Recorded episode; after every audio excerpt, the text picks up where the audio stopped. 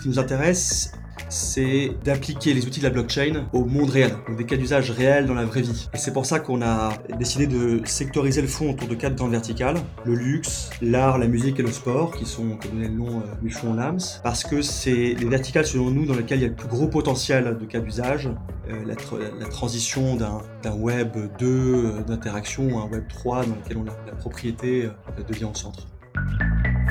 Bienvenue sur Private Market Square, le rendez-vous de l'investissement sur les marchés privés et le capital investissement. Je suis Yann Charer, cofondateur d'Airfund.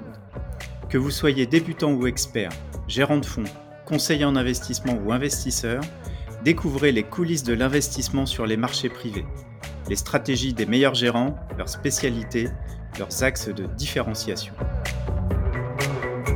Découvrez comment le capital investissement, l'immobilier ou l'infrastructure permettent de dynamiser vos portefeuilles d'investissement en y apportant de la diversification et de la performance. Alors, si vous pensez que ce podcast est fait pour vous, abonnez-vous. Bon épisode à tous.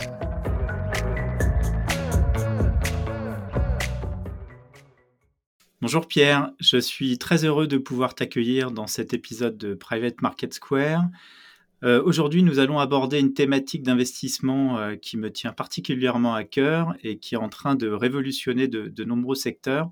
Je veux parler de la blockchain et du Web 3. Bonjour Yann, et merci pour l'invitation et ravi d'en parler avec toi aujourd'hui. Bah écoute, c'est un, grand plaisir. En plus, euh, nous, chez Airfund, on, travaille particulièrement sur les sujets de blockchain et de tokenisation. Donc on va, on va pouvoir échanger et, l'objectif c'est aussi de rendre ça, de rendre cette thématique, je dirais, abordable pour nos auditeurs et de bien comprendre comment ça peut être euh, intéressant aussi d'un point de vue investissement. Euh, pour commencer, Pierre, j'aimerais bien que tu, te, tu te présentes et que tu nous dises ce qui t'a amené à, se, à, te lancer dans, dans, ce nouveau projet justement avec, avec Trail, Trail Capital.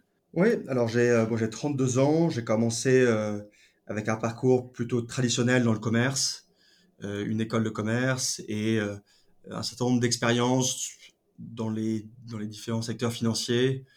Euh, tout d'abord chez PwC en Transaction Services, puis en M&A chez Lazare et chez LVMH à Hong Kong dans la direction financière. Et puis j'ai rejoint McKinsey quelques années sur un certain nombre de sujets, large euh, et en France, euh, à l'étranger, notamment en Asie, qui, qui, voilà, qui, ont, qui ont permis notamment de rencontrer les fondateurs d'EasyWork, qui est une plateforme d'intérim digital qui est en train de se lancer en 2018 et que j'ai rejoint comme premier employé pour développer toute la partie commerciale. Donc plusieurs volets, notamment le développement d'un réseau d'indépendants d'intérim. C'est une aventure qui a plutôt bien marché. On a hum, on est passé en 4 ans de zéro à euh, près de 10 000 intérimaires qui travaillent euh, chaque mois sur la plateforme. Euh, et pour ma part, sur la volet commercial, de zéro à un peu plus de 250 millions d'euros de chiffre d'affaires annuel, notamment auprès d'un réseau de 300 membres indépendants, donc d'intérim. Et, ce qui m'a marqué l'an passé, en 2022, c'est donc ça faisait un certain moment que je regardais les, sujets blockchain, Web3, et c'est cette euh, concentration des talents, à la fois au sein de mon entreprise, au sein d'entreprises précédentes, qui, qui quittaient leur job pour monter un projet dans Web3. Et, et, pour la première fois, je sentais notamment auprès de corporate ou d'investisseurs un terreau fertile à des projets, euh, j'ai envie de dire sérieux, en tout cas prometteurs. Et donc j'ai quitté EasyWork l'an passé, euh, en demi, au début de, d'année 2022, pour m'associer à Trail et monter un fonds d'investissement dédié au sujet du Web3. D'accord, merci. Alors, euh, est-ce que justement on peut, euh, est-ce que tu pourrais nous donner une définition du Web 3 parce que finalement ça, englobe pas mal de, sujets différents. Comment est-ce que tu le, définirais toi? Alors, Fondamentalement, euh, le Web 3 c'est l'ensemble des outils qui reposent sur la blockchain pour pouvoir apporter de nouvelles solutions. Et finalement, la blockchain c'est ni plus ni moins qu'un registre de propriété qui est décentralisé. Et de fait qu'il soit décentralisé, il rend euh, euh, inviolable, euh, mais aussi vérifiable de tous, les transactions qui ont lieu. Et donc, il y a plusieurs manières de définir le Web3, mais fondamentalement, quand on s'intéresse au cas d'usage, le principal qui ressort, c'est la capacité à détenir pour la première fois dans le numérique un titre de propriété digital qui est unique, qui est infalsifiable, qui est vérifiable de tous. Donc c'est pour ça que les, cas d'usage principalement développés aujourd'hui autour de la blockchain et du Web 3, euh, bah, il y a beaucoup de cas d'usage effectivement sur, euh, sur l'immobilier, euh, dans la finance, mais aussi dans d'autres secteurs comme le luxe et l'art. Le sport aussi, je crois, tu, tu, pourrais y revenir tout à l'heure parce que je crois que ça fait partie des thématiques aussi que vous avez identifiées comme étant pouvant, je dirais, principalement bénéficier du, du Web 3, c'est ça hein? Oui, absolument. En fait, les, cas d'usage, on en a dans, tous les secteurs finalement. C'est vrai que la finance était l'un des premiers principalement parce que euh, dès lors qu'on a un actif numérique qui est unique, on peut euh, échanger, euh, acheter, vendre. Donc c'est la base de la finance. On peut commencer à payer, on peut commencer à, créer des monnaies digitales. C'est le cas de, Bitcoin ou d'Ethereum qui sont les, principales. mais également, et comme tu le dis très bien, c'est vrai dans d'autres secteurs. Nous, ce qui nous intéresse au sein du, fonds LAMS, c'est euh, d'appliquer les outils de la blockchain au monde réel. Donc des cas d'usage réels dans la vraie vie. Et c'est pour ça qu'on a décidé de sectoriser le fonds autour de quatre grandes verticales. Le luxe, l'art, la musique et le sport, qui sont, qu'on donné le nom euh, du fonds LAMS, parce que c'est les verticales, selon nous, dans lesquelles il y a le plus gros potentiel de cas d'usage.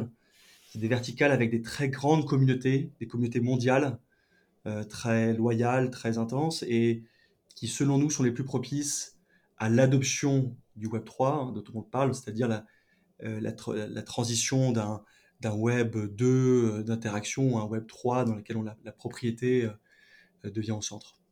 Effectivement. Est-ce que tu pourrais nous donner, moi, moi, quand je pense à, ces, à ces secteurs, on, a toujours un petit peu quelques idées, mais concrètement, vous, qu'est-ce que vous avez fait en termes d'investissement à travers euh, le fonds d'ores et déjà? Est-ce que tu peux nous donner quelques exemples euh, concrets? Oui, absolument. Alors, notre thèse d'investissement, c'est de euh, identifier des acteurs ambitieux, entrepreneurs, qui développent via la technologie, blockchain pardon, des nouveaux cas d'usage. Le dernier qu'on a fait et qui est un bon exemple, je pense, c'est MetaFight, qui est une société qui développe un, jeu de fantasy dans le MMA, donc les sports de combat, avec euh, la capacité euh, d'acheter des cartes euh, uniques de combattants, dont la valeur va s'apprécier en fonction de la performance des combattants dans la vie réelle, mais aussi qui vont donner la possibilité de jouer, de s'échanger les cartes et finalement de, progresser dans un, dans un vrai jeu. Un peu l'image de Sora, pour ceux qui connaissent, qui était le, qui est l'un des grands succès dans, le, dans le football appliqué au MMA. D'accord. Sora étant d'ailleurs, c'est une société française, hein, c'est ça? Absolument. C'est, a été monté par des Français euh, et je pense que c'est une des, grandes euh, chances que l'on a en France et en Europe, c'est d'avoir des très bons entrepreneurs dans le sujet du Web3. Euh, c'est le cas de, Sunbox, c'est le cas d'Ariani, c'est le cas de MetaFight, c'est le cas de Stage Eleven dans lequel on a investi. Et, et en fait, quand on y pense, je pense qu'on a une très bonne formation, notamment d'ingénieurs, donc des très bons profils euh, tech, et c'est un, des critères clés aujourd'hui dans, dans, la blockchain. On a des industries créatives, le luxe, l'art, la musique et le sport, dans lesquelles on a des IP et un savoir-faire très fort. Ce qui nous manque jusqu'à présent, c'est les fonds. Euh, toutes ces sociétés, euh, dont Sora, ont en partie, en grande partie, été financées par des acteurs étrangers, notamment asiatiques, US. Nous, l'opportunité qu'on voit et auquel on veut associer des investisseurs, notamment des, particuliers, euh, via des CGP, euh, des family office et des, plus gros, c'est euh, justement de, de, financer ces acteurs qui sont français et européens via le fonds Labs pour en, capter toute la valeur. Ouais, d'accord. Euh, c'est vrai qu'aujourd'hui, c'est beaucoup des acteurs étrangers qui, financent ces, startups ou ces scale-up et c'est dommage qu'il n'y ait pas plus de fonds européens et français notamment pour le faire et vous êtes là pour ça. Euh, pour, revenir sur, MetaFight, tu, parlais de, euh, cartes, numériques. Dans, ce cas-là, on parle de NFT, c'est ça, donc de, de, de, tokens non fongibles. Oui, absolument. En fait, là, pour être euh, très concret, hein, on a un combattant comme Cyril Gain, qui a combattu il y a quelques, il y a quelques jours et qui décide de, de, confier à, MetaFight son IP, donc sa propriété en l'occurrence intellectuelle et numérique, qui est déclinée sous forme de cartes. et ces cartes-là, elles sont uniques parce qu'elles reposent sur la blockchain. Et donc, de fait, c'est la technologie NFT qui permet de, garantir cette unicité. Et donc, dès lors qu'il y a une unicité, il y a une valeur. On ne va pas pouvoir copier-coller cette carte et, la répliquer. Et donc, moi, en tant que particulier, ou toute personne qui se connecte sur MetaFight peut acheter une carte unique de Cyril Gain et en apprécier toute la valeur en fonction des performances du combattant et en fonction de, de l'aventure dans le, dans le, jeu MetaFight. Et alors justement sur les autres, sur les autres euh, secteurs, sur l'art, on, imagine qu'on peut euh, acheter par exemple une, une partie d'une œuvre d'art, ça se fait déjà. Euh, dans, la musique, quels sont les cas d'usage? Est-ce que c'est pour euh, tracer les, droits de propriété, des, les droits d'auteur? Euh, Dans le luxe, qu'est-ce que c'est? C'est aussi des, NFT. Qu'est-ce que, tu vois, toi, comme cas d'usage les, plus intéressants qui pourraient se développer dans les, prochaines années?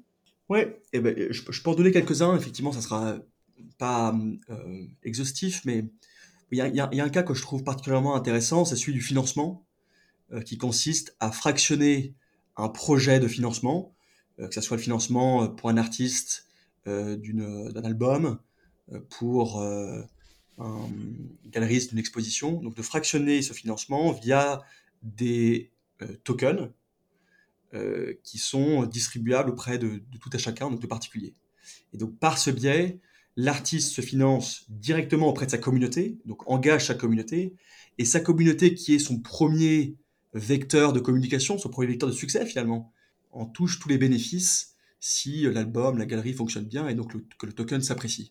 Donc le play de financement, je trouve que c'est un play qui est particulièrement intéressant et on regarde chez Lams un certain nombre d'acteurs dans, les sujets notamment de, l'art, de la musique, aussi du, sport.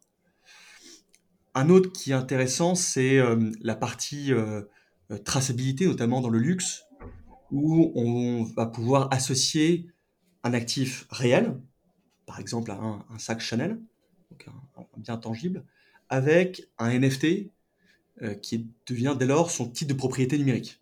Donc j'ai un actif physique, j'ai un NFT qui sont liés, et euh, par ce biais, je peux dissocier à la fois la détention de mon actif de sa propriété.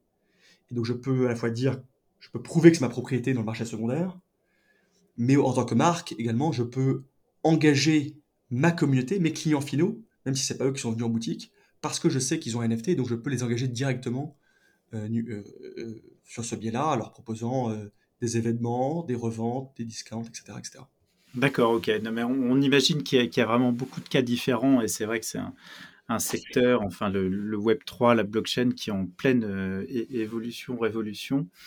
C'est vraiment, c'est vraiment enfin, je, dirais assez impressionnant de voir tout ce qu'on tout ce qu'on est en train de pouvoir faire et tout ce qu'on pourra faire à, l'avenir. Euh, mais euh, alors parfois on a un petit peu l'impression euh, quand on a un regard un petit peu extérieur de se dire bah tiens oui ok c'est bien beau tout ça mais c'est un petit peu c'est un petit peu lointain. Mais là on se rend compte qu'il y a des cas des cas déjà déjà des cas concrets qui existent et puis surtout euh, il faut peut-être rappeler aussi à nos auditeurs que finalement la blockchain, ce, n'est que l'infrastructure qui permet d'enregistrer le, de tenir le registre euh, distribué, comme tu, l'as expliqué, mais tout le reste finalement, toutes les interactions, euh, on ne voit pas la blockchain quand on, interagit, quand on achète un NFT ou quand on, quand on vend un titre de, de propriété qui a été tokenisé. Oui, c'est exactement ça. Ce que j'aime dire, c'est qu'un bon projet Web3, c'est un projet dont on ne sait pas qu'il est Web3. Pour faire un parallèle avec le paiement, euh, pour ma part, je, suis passé de un portefeuille et comme de nombreux Français, j'utilise mon téléphone pour euh, acheter ma, baguette de pain ou, mes consommations et, le, la puce NFC, qui est la technologie qui permet de faire ce paiement sans contact avec un téléphone, j'en ignorais totalement l'existence jusqu'à encore quelques semaines. Et, finalement, c'est ça ce que tu dis et qui est tout à fait correct, qui est de la technologie euh, blockchain, que ce soit les tokens, des NFT, euh, euh, des DAO, sont qu'un outil au service d'un problème business ou d'un besoin d'un consommateur. Et donc, à terme, ça n'a pas vocation à être connu, on n'a pas vocation en tant que consommateur à savoir vraiment ce que c'est qu'un wallet ou comment, quelle est, quelle est une bonne blockchain. Ce que l'on veut, et ce qu'en tout cas nous, ce que l'on regarde chez les entrepreneurs euh, dans lesquels on investit, c'est la capacité d'utiliser, de, leverager, comme on dit, la, tech blockchain pour répondre à des vrais besoins concrets du monde réel. Et effectivement, on commence à en voir de plus en plus très sérieux et on pense que le potentiel de création de valeur dans les prochaines années est colossal. Et comme on parle d'un secteur qui est particulièrement innovant, j'imagine que la stratégie du fonds, c'est d'investir principalement dans des sociétés innovantes et donc plutôt dans des, dans des jeunes sociétés, des startups ou des scale-up. Jusqu'où vous allez en, termes de maturité d'entreprise justement dans, dans, vos investissements? Oui, tout à fait. Alors, on pense qu'aujourd'hui, on est au début d'une vague et donc les plus belles opportunités sont euh, à des stades, euh, comment on dit, early stage. Donc ça va des investissements pré-seed, seed jusqu'à série A. C'est aussi une chance pour nous parce que, comme on le disait, beaucoup d'entrepreneurs sont français européens, donc c'est le moment d'arriver avec des conditions euh, préférentielles euh, avant que les plus gros s'y intéressent et donc de capturer le plus grand de la valeur. Finalement, euh, on a eu dans le Web 1 des acteurs qui ont émergé de façon assez forte, des Yahoo, des Google. Dans le Web 2, d'autres acteurs comme des Facebook, d'Amazon qui sont développés. Dans le Web 3, on n'a pas encore une, un acteur de cette dimension qui est né. Et donc toute la question qu'on se pose chez l'AMS à chaque fois qu'on regarde un investissement, c'est quel est le prochain Google ou euh, Amazon de demain? Et effectivement, pour ce prochain Amazon ou Google, on veut arriver le plus tôt possible, et donc euh, sur, des, sur des séries de type cible. Donc, euh, donc peut-être pour rappeler effectivement à, nos auditeurs, là, ce que tu mentionnes, donc c'est des investissements donc pré-site, site. Donc c'est vraiment, euh, vraiment au, démarrage de, la société, hein, puisque même en série A, on considère que la société a, trouvé ce qu'on appelle son product market fit, mais ça reste encore, on va dire, assez, euh, assez fragile et assez récent. Site pré-site, c'est encore avant. Donc ça veut dire que c'est une stratégie effectivement d'investissement qui est, très risquée.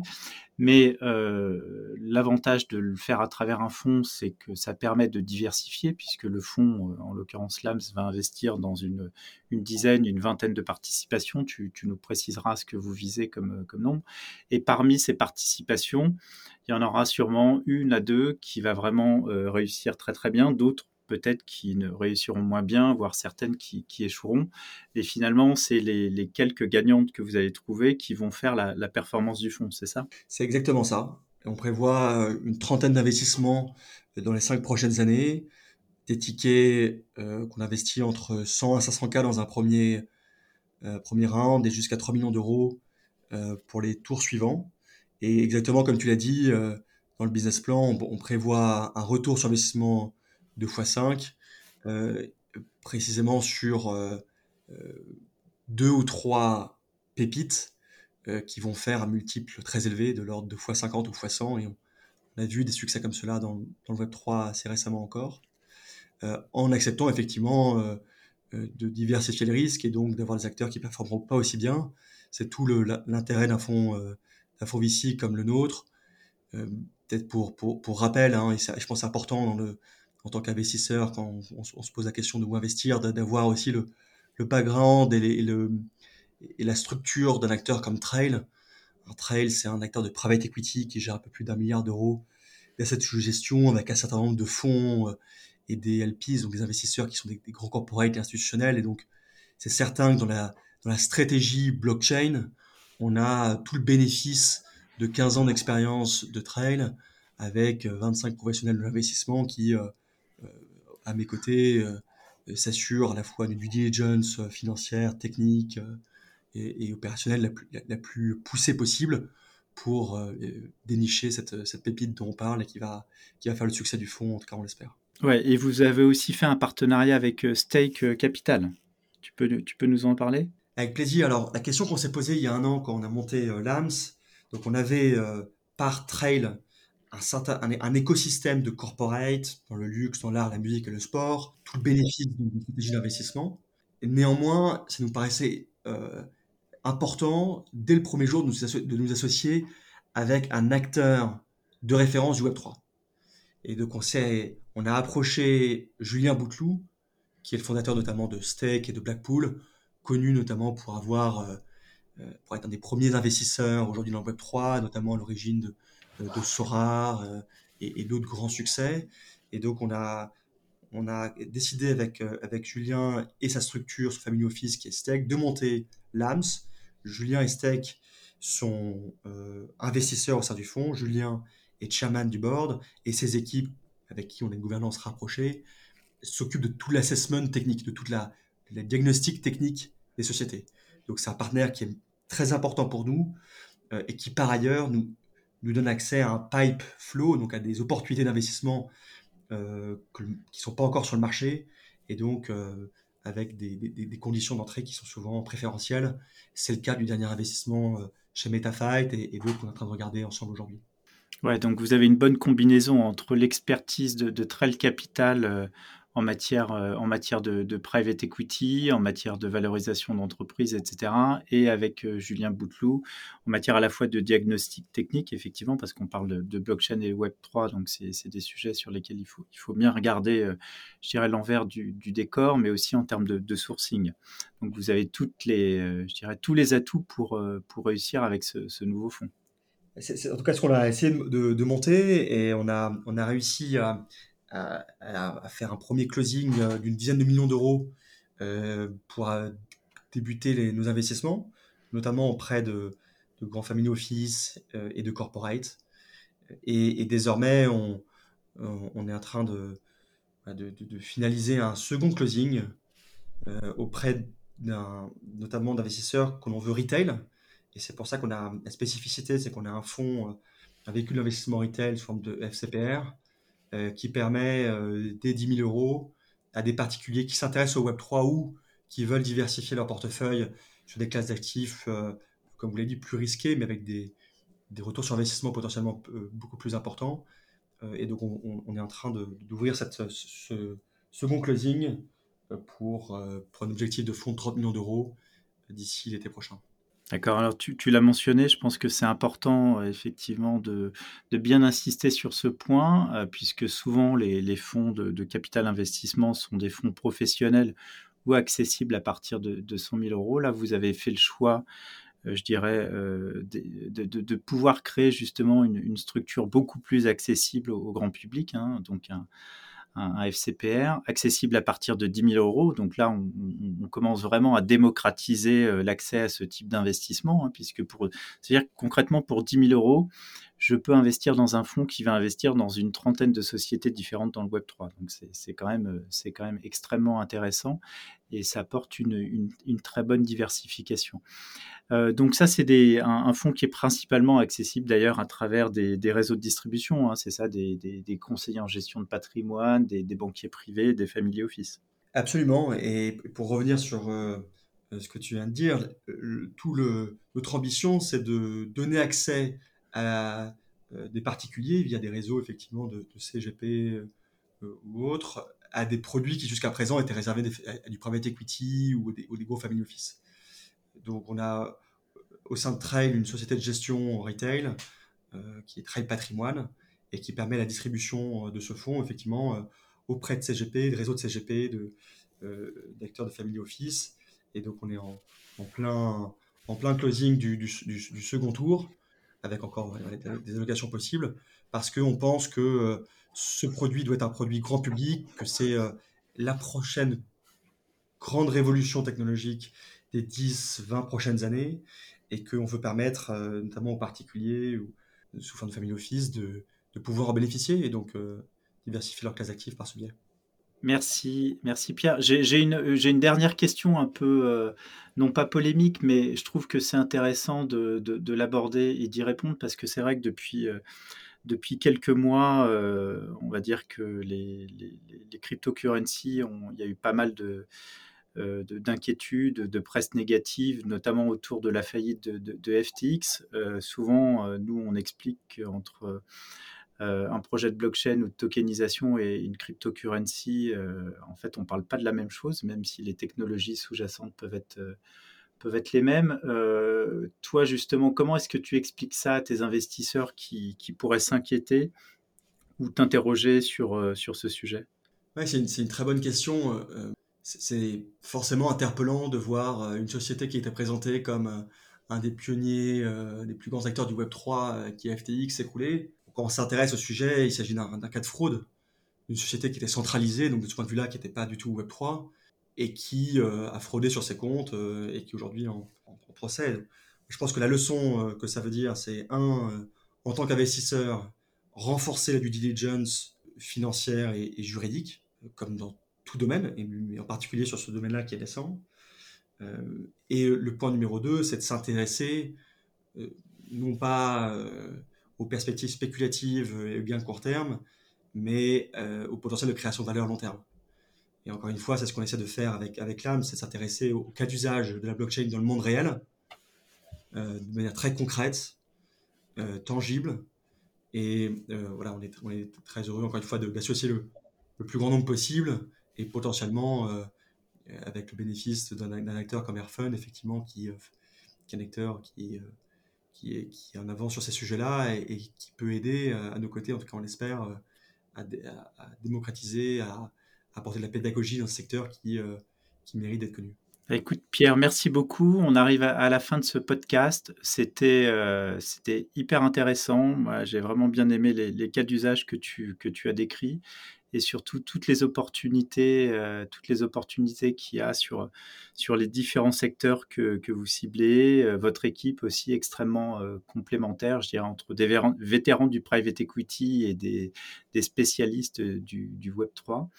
Donc on vous souhaite beaucoup de succès. Et puis pour les, gérants de patrimoine qui souhaitent avoir plus d'informations, évidemment, ils peuvent vous contacter ou se connecter directement sur airfun.io pour avoir plus d'informations sur le fonds. Merci beaucoup Pierre. Merci beaucoup Yann pour l'invitation et Airfun pour les prochaines étapes. Merci de nous avoir écoutés. Pour en savoir plus, il vous suffit de vous créer un compte sur Airfund. C'est facile, rapide et gratuit. Si cet épisode vous a plu, n'hésitez pas à le partager ou en laissant 5 étoiles. L'accès à Airfund est réservé aux gérants de fonds, gérants de patrimoine et conseillers en investissement. Si vous êtes un investisseur particulier, n'hésitez pas à proposer à votre conseiller en investissement de s'inscrire sur Airfund et ainsi de vous proposer les meilleurs fonds du marché. A très bientôt pour un nouvel épisode de Private Market Square. Nous vous rappelons que l'investissement dans des fonds alternatifs comporte des risques, notamment de perte en capital et de liquidité. Les fonds investis peuvent être bloqués pendant une période de 10 ans. L'investissement dans les fonds peut être réservé aux investisseurs professionnels ou avertis. Merci de vérifier votre éligibilité. Les performances passées ne préjugent pas des performances futures et aucune garantie n'est donnée que les objectifs soient atteints. Enfin, toutes les informations présentées sont des opinions et interprétations propres à Airfund. Il ne s'agit en aucun cas d'une recommandation ou de conseil en investissement.